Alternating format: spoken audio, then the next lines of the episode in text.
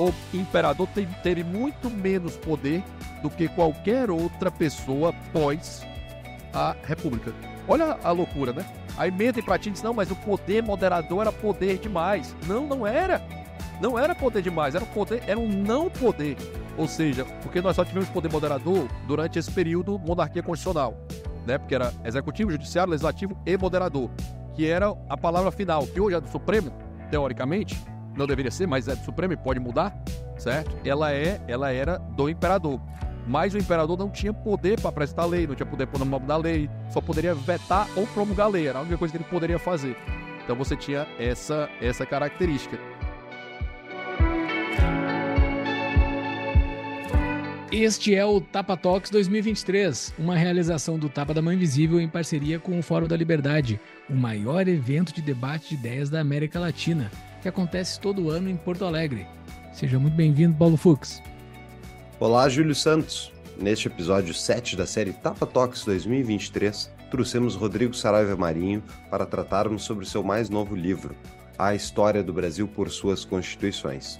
Este episódio é um oferecimento de Neugbauer, em 1891, a família Neugbauer trouxe da Europa a receita do verdadeiro chocolate. Em homenagem a essa origem, foi criada a linha 1891, o chocolate Neugbauer em uma combinação perfeita de sabores marcantes.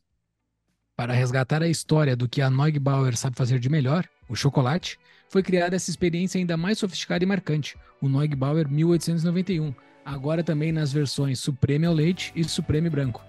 Vamos ao episódio. Bom, pessoal, bem-vindo ao Espaço Talks. Uh, nós vamos entrevistar agora o Rodrigo Saraiva Marinho, autor do livro A História do Brasil pelas Suas Constituições. Está à venda ali na banca da, da LVM. Logo mais vamos ter a sessão de autógrafos ali na, na entrada do, do fórum. Ler um breve currículo aqui do Rodrigo. Rodrigo Saraiva Marinho é advogado, professor, mestre de Direito Constitucional e empresário e é sócio da, da LVM Editora. Tá aqui comigo o Júlio, Tapa da Mão Invisível. Prazer estar com vocês aqui. Uh, Rodrigo, conta para nós um pouquinho, então, o que, que é o, o, o, livro, obviamente, pelas as Constituições do Brasil, o título já, já entrega, já entrega mas uh, qual que é a análise que tu faz né, das Constituições? O uh, que, que cada Constituição falou um pouco? Quais são os benefícios que trouxeram? as desvantagens para a liberdade, uh, ou uh, alguns em períodos mais totalitários também. Como é que foi essa visão, essa construção do livro? Eu, primeiro, prazer estar aqui para no, no Tapa da Mão Invisível, sempre é legal demais aqui no Espaço Talks, com amigos tão queridos, né, Júlio, Paulo Fux, Richard aqui também, já de longos anos do Instituto de Estudos Empresariais. Estar no Fórum da Liberdade é sempre espetacular, sempre volto aqui, eu venho aqui desde 2012 e só melhora, né, eu tenho momentos mágicos aqui nesse local, então é bom demais voltar para Porto Alegre, para a terra que eu me sinto tão bem, tão bem acolhido. Eu sempre brinco que depois de Ceará, o lugar que eu mais gosto de vir é o Rio Grande do Sul, porque os gaúchos têm uma característica muito positiva, né? Quando eles gostam, eles gostam muito, quando eles não gostam, nem falam com você. Então é fácil de saber quem é seu amigo e quem não é. Gaúcho é binário. Né? Quem é fácil quem não é. Então isso é muito interessante na lógica gaúcha. Nessa, nessa, nesse livro é interessante a gente começar por Alain Peyfet, né? Que ele vai falar sobre sociedade de confiança. Antes de falar especificamente das constituições. A sociedade de confiança são aquelas em que você acredita que contratos serão cumpridos. Esse é o grande resumo disso. Ou seja, se eu tenho previsibilidade, clareza, eu vou ter uma sociedade mais rica e mais próspera. Sociedades de confiança tendem a ser mais ricas e mais prósperas sociedades que se desconfia. No Brasil, a gente acha a qualquer momento que contratos serão descumpridos. A gente acha que tudo vai dar errado, que nada vai dar certo, que alguém vai sempre passar a perna na gente. A gente tem sempre essa impressão. Mas se você pensar na série de contratos que você fez hoje, né? Eu saí de 3 horas da manhã de Fortaleza hoje para chegar aqui às 10 e 20, cheguei 10 e 10, 10 minutos antecipado, contrato cumprido. Peguei o Uber para vir para cá, contrato chegou certinho, contrato cumprido, né? Combinei. Cumpriu da parte também, porque tu pagou? Paguei minha parte, exatamente, prestação contra prestação. Cumpri a entrevista que eu ia dar para jornalistas às duas da tarde. Estou cumprindo o contrato que eu fiz com o Espaço Talks, eu estaria aqui às três da tarde. E vocês estão vendo que a maioria dos nossos contratos, então, eles são cumpridos certo? Só que a sensação de insegurança jurídica, ela tem uma causa. E no Brasil, essa causa é exatamente ao caos constitucional que nós tivemos. a história do Brasil ela é muito interessante, em especial a história do Império Brasileiro, que é uma história que a gente deixa de lado. Eu dedico parte desse livro a essa história do Império e cada vez que eu estudo, estudei muito para esse livro, e cada vez que eu estudo, eu me encanto ainda mais com as ideias e com o momento que o Império viveu.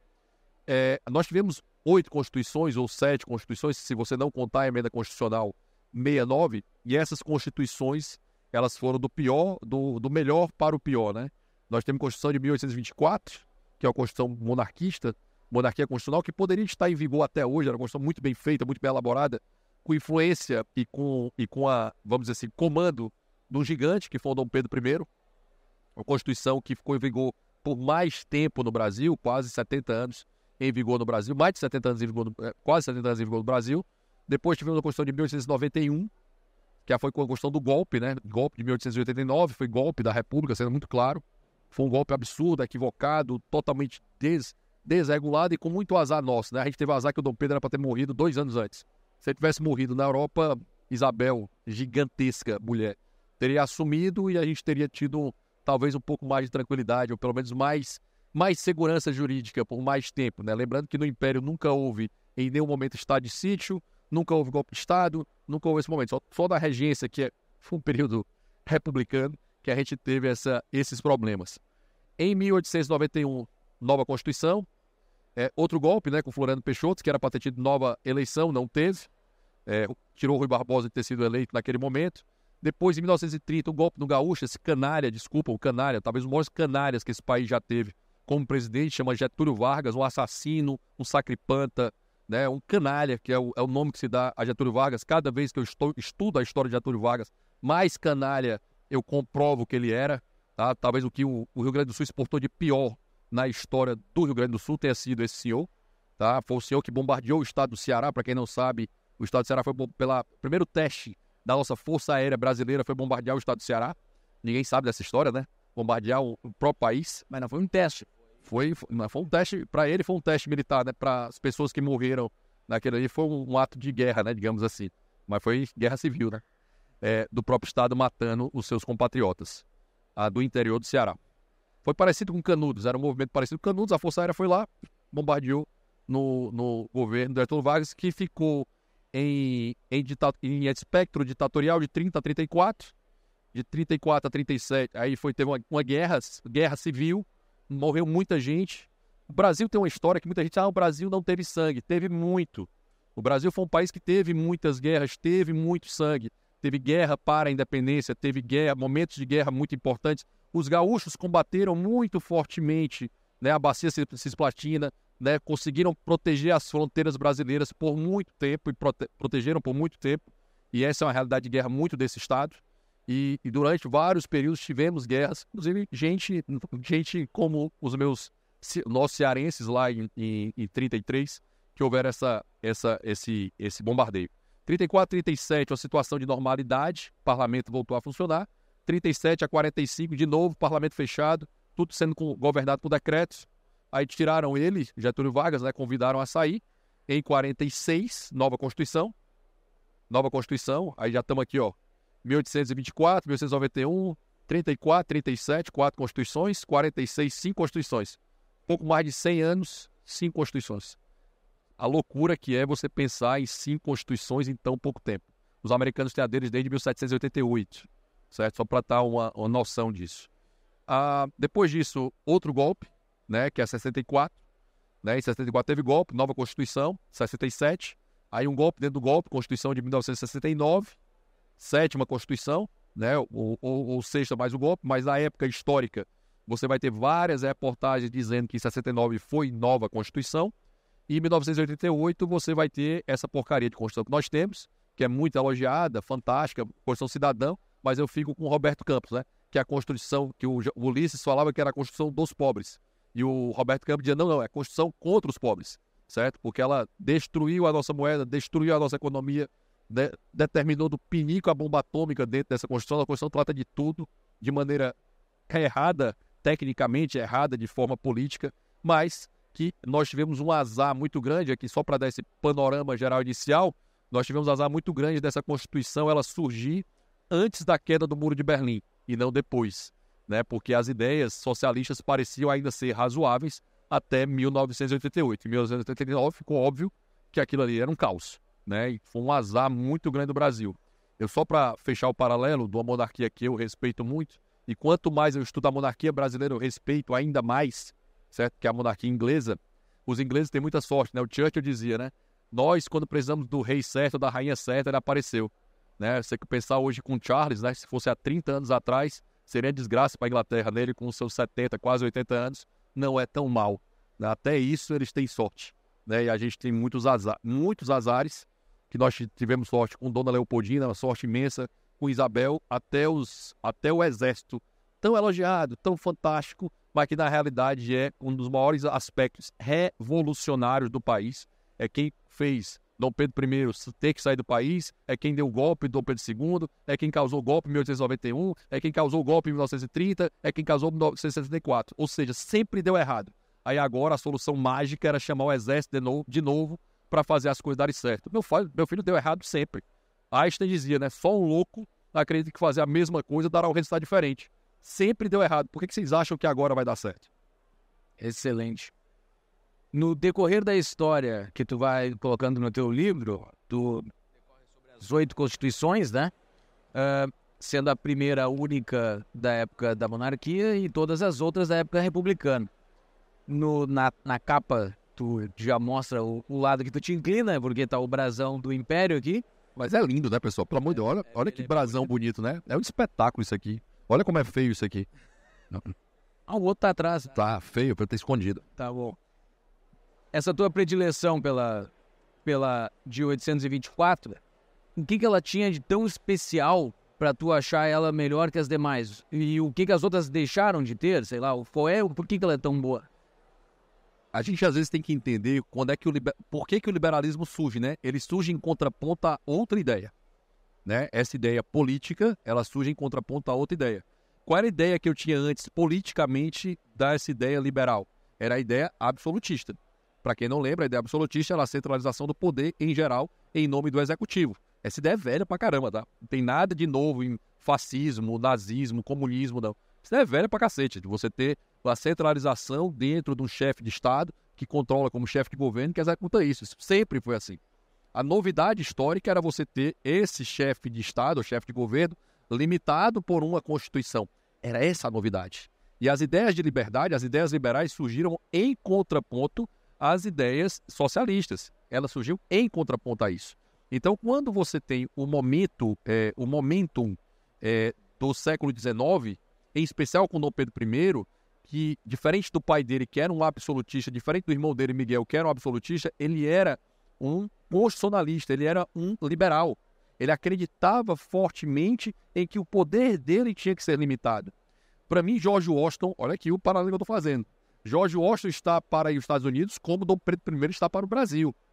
Dom Pedro I poderia ser um ditador, né? ele poderia ter dominado tudo, assim como George Washington poderia. Ambos poderiam ter feito isso. Hoje é o meu, é o meu pai fundador favorito americano, exatamente por essa decisão.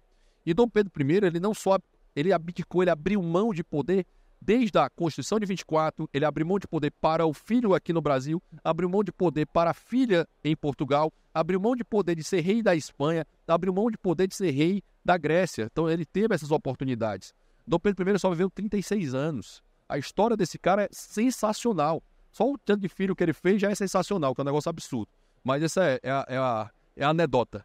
Né? Mas tudo que ele fez além disso, foi um guerreiro, foi um cara que escreveu duas constituições, participou da estruturação de poder, criou o país, né? criou a estrutura do país.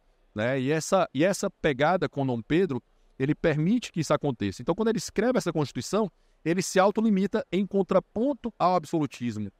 Ah, vários historiadores dizem que a Guerra de Portugal, a Guerra de Lisboa, né, a Guerra do Porto, a nunca vencida, certo? E que Dom Pedro, Dom Pedro IV para Portugal ganha essa batalha, ela e ganha a guerra, por sua vez, ele vai ser o momento em que é o, o, a última pá de cal no absolutismo. Ali acaba o absolutismo. Ali acaba essa ideia de que você vai ter centralização de poder até o século XX, né? Que volta com o nazismo, comunismo, fascismo, que são nomes bonitos para essa mesma coisa que é, que não deixa de ser absolutismo, certo? E essa pegada e essa novidade histórica com Dom Pedro I permite que essa Constituição venha, e ele escreve a Constituição para Portugal também, tá? só para deixar claro, que é muito semelhante à, à nossa, e ela tinha esse viés de ter direitos individuais, de ter a limitação do poder do Estado, de ter uma coisa de sucessão belíssima que a monarquia dá, né? Porque a monarquia é um símbolo, né? Para quem acompanha The Crawl, né? Tá vendo a seriado da, da, da monarquia inglesa, né? Com a Elizabeth, você vê que é o símbolo da coroa, né? Não é o, o país, não é o país que tem a monarquia, né? Principalmente quando é, quando é, quando é império. É a, é a coroa, né? Porque até tem o Resulti, no Paulo Resulti, que tem a biografia do Dom Pedro I, ele vai fazer uma, uma distinção sobre monarquia e reinado, que ele vai dizer que a monarquia tem por característica a dinastia ser escolhida. E o império não tem essa escolha. É, a, é, é, é tipo a obrigação do proprietário, né? Porque mesmo na Constituição permitia que a dinastia fosse modificada. A Constituição de 1824 não tinha quórum qualificado para a mudança dela. E ela só teve uma emenda. Só uma emenda. Certo? E uma emenda muito simples. Enquanto a nossa, que tem um quórum qualificadíssimo, duas sessões, do, do, dois, duas sessões, interstício entre uma e outra, toda a sequência, já foi emendada 110 vezes. E o Rodrigo Maia se gabava na legislatura passada, dizendo que em 15 minutos ele muda a Constituição. Olha a piada. E essa Constituição que era muito fácil mudar, e ela poderia estar em vigor até hoje muito tranquilamente, ela não está. É uma pena para o Brasil ter essa insegurança jurídica, principalmente tudo que foi feito para destruir algo tão belo, tão interessante para o país, tão rico culturalmente para o país que foi o nosso império, certo? Que aí é bem assim, é bem a, aquele do Inca e dos incapazes, né? É mais ou menos essa essa realidade que nós temos. É, é alguém que construiu esse brasão belíssimo para o brasão ridículo da República, a ponto da gente ser ensinado que a nossa bandeira é verde porque são as matas, o amarelo é porque é o ouro. E não é nada disso, né? O verde é por causa dos, dos Bragança e o amarelo é por causa do Habsburgo, certo? É por causa disso certo? E a gente é, mentem pra gente, mentem, como mentiram vários momentos pra gente, que Dom Pedro era um irresponsável, certo? Ou que o Dom Pedro II era um cara. Com o Dom Pedro II eles não conseguem mentir, né?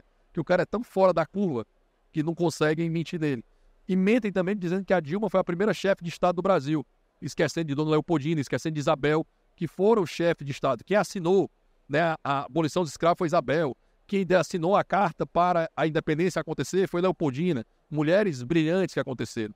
Então essa Constituição ela constrói tudo isso, toda essa possibilidade e permite já liberdade religiosa, permite já votos femininos já acontece no Império. Você tem tudo que foi construído só depois da República e aconteceu no Império e aconteceu porque nós tínhamos uma previsibilidade, havia uma sociedade de confiança, havia uma possibilidade clara de eu começar a produzir, investir. Nós tivemos grandes empreendedores como Visconde de Mauá, gaúcho, gigante, talvez uma das melhores exportações do Rio Grande do Sul lá coincidentemente do mesmo lugar do, do mesmo lugar do Getúlio Vargas, né, de São Borja. Não é coincidência, né? Então, assim, você vai ter essa, essa característica para essa Constituição que as outras perderam. Uma pausa no nosso episódio. Quer abrir o seu negócio e tem dúvidas? Descomplique a sua vida com a DBI Contabilidade, a contabilidade que atende o Tapa há anos. Com 25 anos de experiência e mais de 300 clientes, a DBI tem uma promoção especial para ouvintes do Tapa. São quatro meses de isenção de honorários para novos clientes. Além disso, tem a isenção de honorários de abertura da sua empresa. Procure-os no contato arroba dbicontabilidade.com.br ou no Instagram, arroba dbicontabilidade e tire a sua dúvida. Voltamos ao episódio. Não, Rodrigo, perfeito. Tu falou ali que a gente poderia ter aquela Constituição de Dom Pedro uh, até hoje, né? Uh, eu queria que tu explicasse um pouquinho, pessoal, por que, que a gente não tem ela, o que, que foi os fatos que... Por que, a gente teve sete constituições depois disso tudo? Por que, que a gente não conseguiu manter? Óbvio que teve golpe republicano lá, né? Esse eu acho que é o único golpe que a gente... que a gente teve realmente, assim, no, no Brasil, mas, mas por que que, que que se mudou tanto a Constituição Uh, e o que que essas outras constituições também uh, não conseguiram se manter e foi se mudando de tanto e tanto tempo? A, a, graça do livro é essa, né? Porque é um livro de história, né? Eu só dou a pegada dizendo a Constituição mudou porque a história mudou. E não era para ser tanto assim, não era para ser dessa forma. Tá? A história do Brasil é assim, eu estou contando fatos históricos, assim, isso aqui coincidentemente a gente mudou a Constituição, como parecia um livro qualquer, né? Ah, vamos mudar essa bobagem aqui que está aqui, não é importante. É, essa ideia essa ideia da, da história das, do Brasil pelas constituições, ela vai trazendo a seguinte sequência. Em 1891, 89, a gente teve o golpe da República. Foi uma quartelada, tá, pessoal? Só para entender. Não houve um movimento popular, não havia um movimento de massa, não havia nada disso. Havia um cara chamado Marechal Deodoro, um frustrado, porque aqui um gaúcho estava. Gaúcho novo, né? Os gaúchos participam de tudo, né? Um gaúcho supostamente tinha pegado a namorada dele, que ele tinha ciúme disso, né? Não vou entrar com detalhe da história, mas a, a anedota é essa, certo? E é fato. E achava-se que esse cara seria o novo é, primeiro-ministro, e Marechal Deodoro ficou muito enciumado e, mesmo muito mal, já estava doente, topou participar da quartelada de um cara chamado Benjamin Constant, que era o professor da Escola Superior de Guerra naquele momento. Ou seja, as ideias positivistas que nasceram no Rio Grande do Sul, para variar, estão vendo, né? Tá voltando, eu voltando para o Rio Grande do Sul, né? Com dois caras chamados Júlio de Castilhos e Borges de Medeiros, que influenciou depois um canária chamado Getúlio Vargas. Esses dois é, influenciaram Benjamin Constant, que passou a ter essa ideia positivista, que é a ideia lá de estampada na nossa bandeira de ordem e progresso. Porque para os positivistas é primeiro ordem, depois o progresso. Essa pegada do Augusto Conte, que chegou até uma igreja, para vocês terem uma noção, que era a igreja positivista. Daqui nós tivemos o primeiro golpe, que foi uma quartelada. Que poderia, assim, Dom Pedro I, Dom Pedro II já estava velho, já não passou o poder, né? Acabou se né, ficando velho, ranzinza, se consolidando o poder, quase doente, diabético. Ele quase morreu dois anos antes e, e uma pena para o Brasil que ele não tenha morrido naquele momento histórico, porque ia, ia gerar uma massa a favor da Isabel, ia gerar um, um, um, momento muito positivo para o Império, que era muito popular naquele momento, né? Porque Isabel tinha feito a abolição, isso era muito popular no Brasil e no mundo, certo? Estava cada vez mais popular. popular. Isso, lembrando que a abolição ela foi uma sequência de atos até chegar na Lei Áurea é, para isso, então foi tudo isso acontecendo. Então nós tivemos o primeiro golpe. E o primeiro golpe feito por muito, aqui para nós, né, os republicanos dizem que era contrário a, a, a, contra a abolição, é, era a favor da abolição dos escravos. Mas quem grande parte quem fez o golpe era exatamente quem era contra, porque queria voltar ao status quo antes. E deu esse primeiro golpe. Nesse, o Brasil, a república é permeada de golpes, tá, pessoal? Não só no Brasil. A única república que nunca teve um golpe de Estado, o único país presidencialista que não teve golpe de Estado foi os Estados Unidos. Todos os outros países que têm regimes presidencialistas tiveram golpe de Estado. E mesmo os Estados Unidos tiveram quatro presidentes assassinados. Certo? Mesmo os Estados Unidos. Não, não, não teve golpe, mas mataram o povo. Então, assim, para entender essa sequência. Então você teve esse primeiro golpe, golpe dentro do golpe. Aí você vai ter outro. Aí o momento histórico foi esse momento do exército, querendo mais poder, vindo de uma situação da Guerra do Paraguai, querendo uma participação maior, querendo ter uma força política maior, deu esse golpe. Em 30, depois da mentirosa República do Café com Leite, que não era bem assim, havia um interesse gaúcho muito forte em chegar no poder, que eles estavam afastados do poder há bastante tempo. E eles queriam chegar no poder novamente. E o Getúlio, que não era essa figura tão importante naquele momento histórico, é, quem conta isso de uma forma brilhante é o Érico Veríssimo, que é um autor que eu adoro. O meu nome, meu nome Rodrigo, é por causa do Capitão Rodrigo, né? Então, assim, na minha vida, os gaúchos têm participação lá do certo Capitão Rodrigo, da Ana Terra e tudo, é por causa do capitão, apesar de eu me, me identificar muito mais com o médico lá da frente, que é aquele que acompanha no trem, né, que tem a participação política, me identifico mais com ele. Depois eu li toda, toda a obra do Érico Veríssimo, e que é muito melhor do que o pai, do, do que o filho do Luiz Fernando, muito melhor. E aí você vai ter uma característica de 30, que era essa participação de fora, com a oportunidade lá de Epitácio Pessoa, lá do João Pessoa, toda a pegada de lá, que o aproveitaram, como estão aproveitando esse fato político agora, que houve esse massacre em Blumenau, estão aproveitando esse fato para criar uma legislação que vai censurar. É, é, foi, é parecido né, o que está acontecendo naquele momento. A história se repete, né? E para você entender que a história se repete, você tem que saber a nossa própria história. E é o que a gente, pouca gente sabe.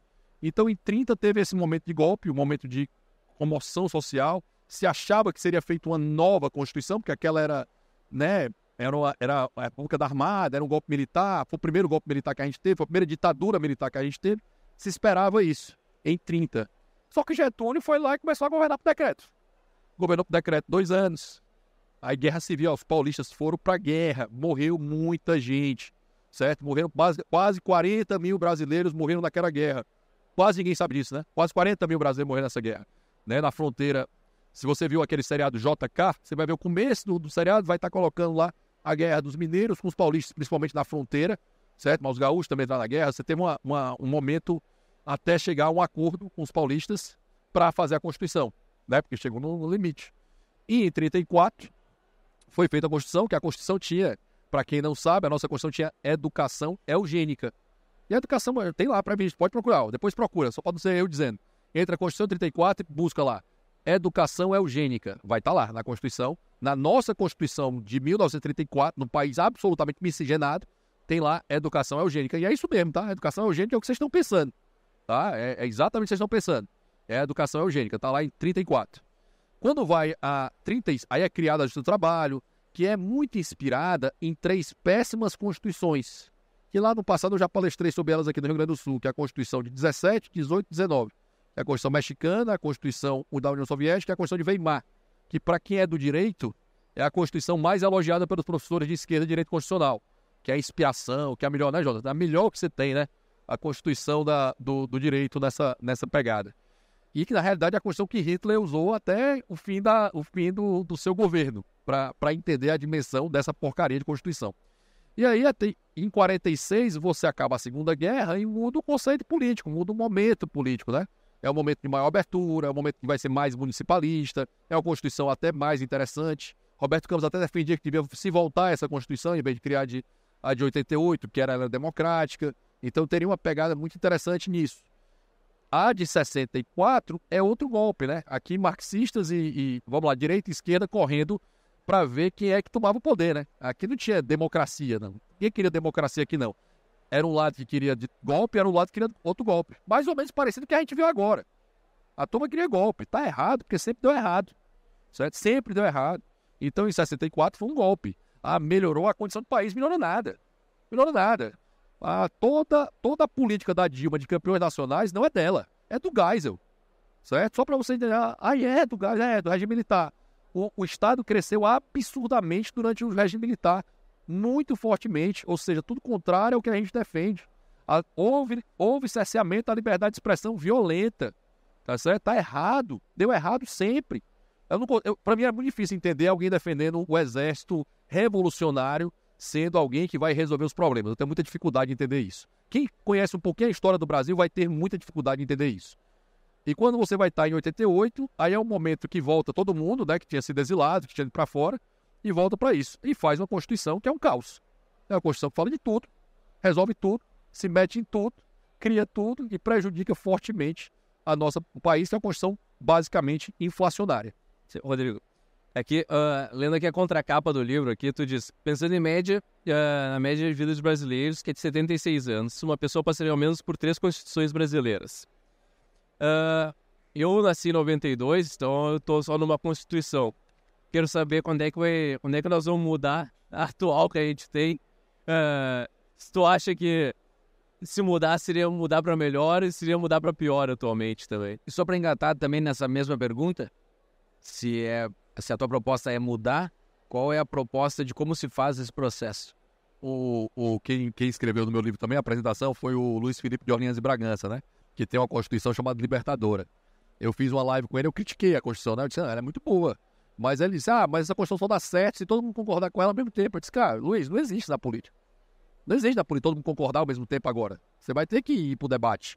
Você vai ter que ir pro amplo debate. Não é algo simples, né? Para alguém concordar, todo mundo tem que ser um ditador. E, e, é o que eu não quero. É o que eu acho errado. Tá? Então essa é a, é a premissa que ele tem lá. E é uma Constituição muito longa, mas é muito boa a Constituição. Ela é muito melhor, muito melhor do que a que nós temos. A Constituição que você nasceu, ela já não é a de hoje, tá? Ela foi emendada é 110 vezes e correndo, e contando, certo? 110 vezes contando. Então, a Constituição, só para vocês entenderem como, como essa Constituição era caótica, de 88 a 92, a gente teve um momento de revisão constitucional. Isso não existe em direito constitucional. Eu crio uma Constituição e disse, daqui a quatro anos a gente revisa, para ver se deu certo. Olha a maluquice. Né? Em 88 a Constituição foi lá, promulgada, e daqui a quatro anos vamos analisar duas coisas.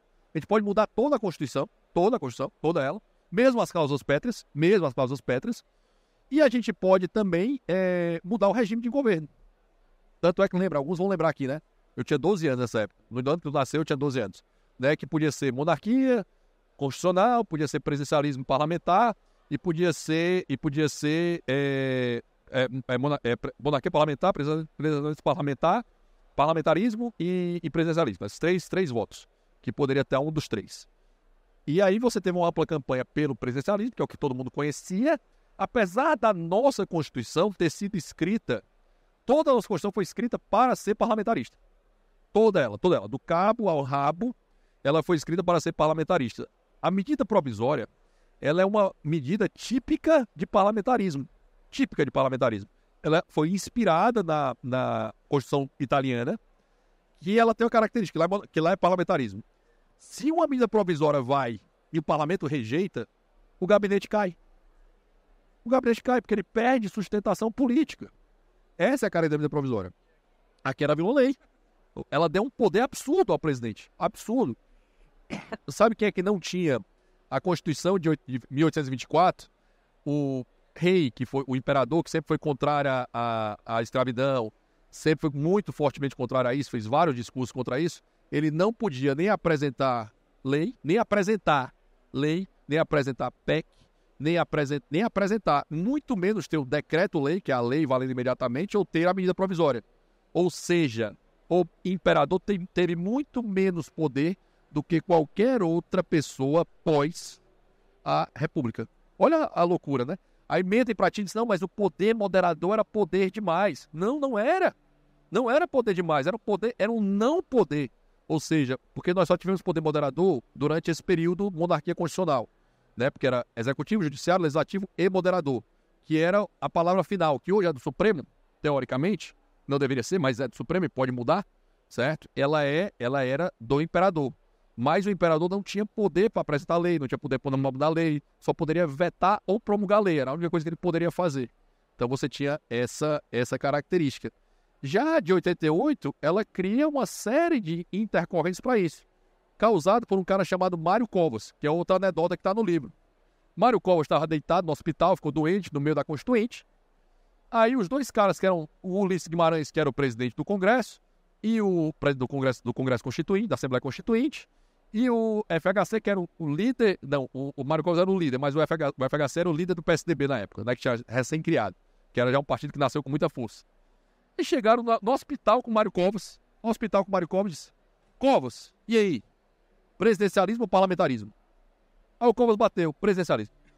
Tu já imaginou que foi decidido pelo Mário Covas deitado numa cama qual seria o regime político desse país?